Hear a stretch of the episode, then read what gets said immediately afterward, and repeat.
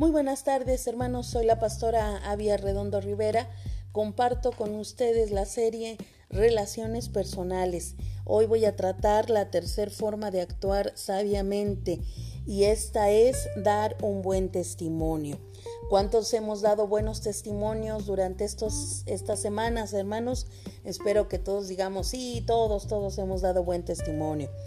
Pero existe una, bueno, varias razones, pero una en especial por la cual como cristianos debemos respaldar lo que decimos con lo que hacemos.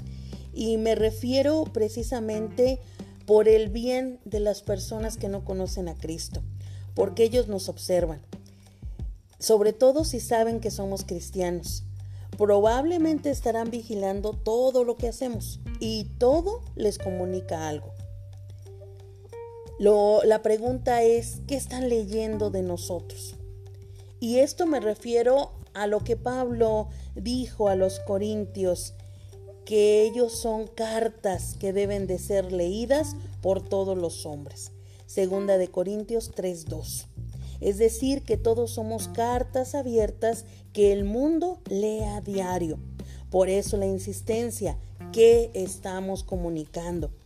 A los colosenses Pablo les dijo, andad sabiamente para con los de afuera, redimiendo el tiempo. Colosenses 4:5. Esto se refiere a nuestra manera de vivir, nuestro comportamiento, nuestros hechos. Pero en el siguiente versículo también Pablo habla de las palabras. Sea vuestra palabra siempre con gracia, sazonada con sal, para que sepáis cómo debéis responder a cada uno. Colosenses 4:6. Y este texto en especial, hermanos, ya lo hemos tratado en audios anteriores.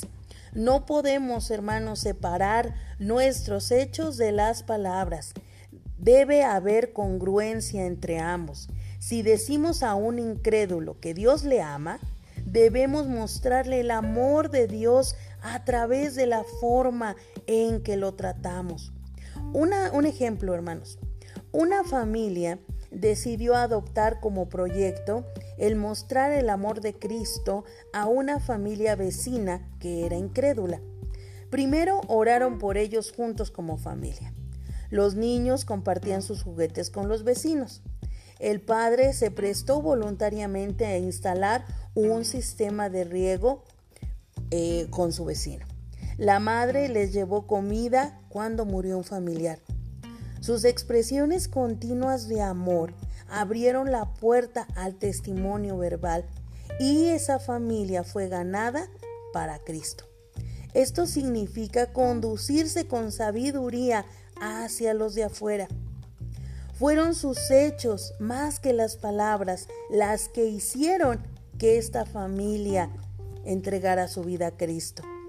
Podemos decir a nuestros conocidos no creyentes que Cristo puede hacer una diferencia en su vida, pero darán más importancia a nuestros hechos. Somos más considerados con el empleado de la tienda que un incrédulo. Se nos hace más fácil sonreír a los demás. ¿Estamos más dispuestos a ayudar a alguien que está en problemas? ¿En verdad somos más calmados para resolver situaciones inconvenientes? ¿Recibimos las malas noticias con más paz y control?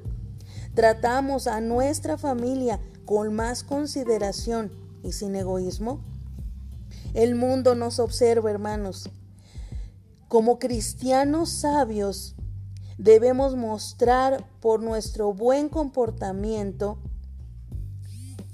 la sabiduría que el Señor ha puesto en nuestra vida. Esto nos lo dice Santiago 3:17. La única manera en que podemos hacer esto es sumergirnos en la persona de Jesucristo, ocupando nuestra mente en Él y su palabra, dejando que Él capture nuestro amor, nos controle completamente y viva a través de nosotros.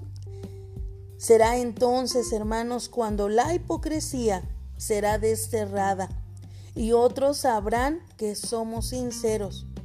¿Y de quiénes son esos otros? Nuestra familia, amigos, compañeros de trabajo y la gente que no conoce a Cristo que está a nuestro alrededor.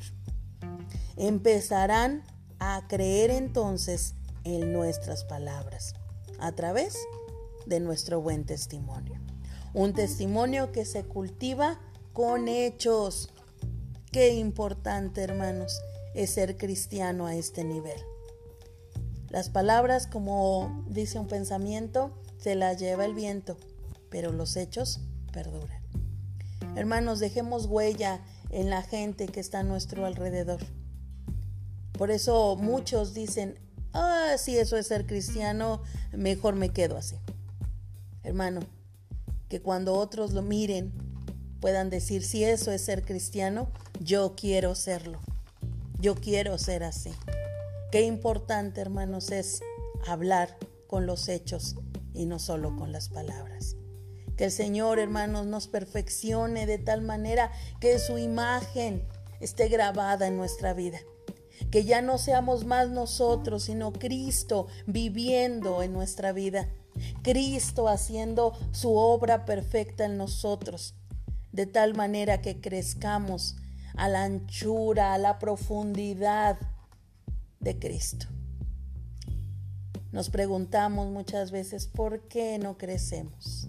Eh, a veces lo pensamos solamente el número, hermanos, pero eso eh, es evidente cuando, cuando hay vidas transformadas. Pero la respuesta es muchas veces porque nuestros hechos contradicen las palabras. ¿Cuánto necesitamos de Cristo, hermano? ¿Cuánto necesitamos que Dios haga eh, morada en nosotros para que los demás lo vean a Él.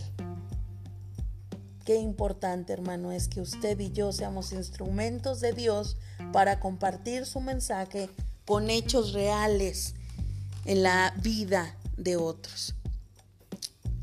Para eso, hermano, es importante mirar alrededor, ver qué estamos proyectando a los demás. ¿Cómo, nos conocen nuestros vecinos? ¿Cómo le conocen sus vecinos, hermano? ¿Cómo le conocen sus compañeros de trabajo? ¿Cómo le conocen los hermanos de su iglesia, de nuestra iglesia? ¿Cómo nos conocen, hermanos? Ojalá sea por nuestro buen testimonio. Pero si nos damos cuenta que no es así, vayamos a los pies de Cristo y digámosle, Señor, transforma mi vida. Ayúdame, Señor, porque yo solo no puedo. Necesito tu, tu intervención. Así como cuando alguien está necesitando una cirugía urgente y va inmediatamente al hospital. Así nosotros, hermanos, si reconocemos que hablamos mucho, pero hacemos poco, vayamos con el Señor y digámosle, haz una intervención en mi vida, transfórmame de tal manera que sea tu luz la que brille en mí. Dios le bendiga hermano y esperamos encontrarnos a través de este medio el próximo lunes, si el Señor así nos lo permite. Que el Señor le bendiga grandemente hermano. Hasta pronto.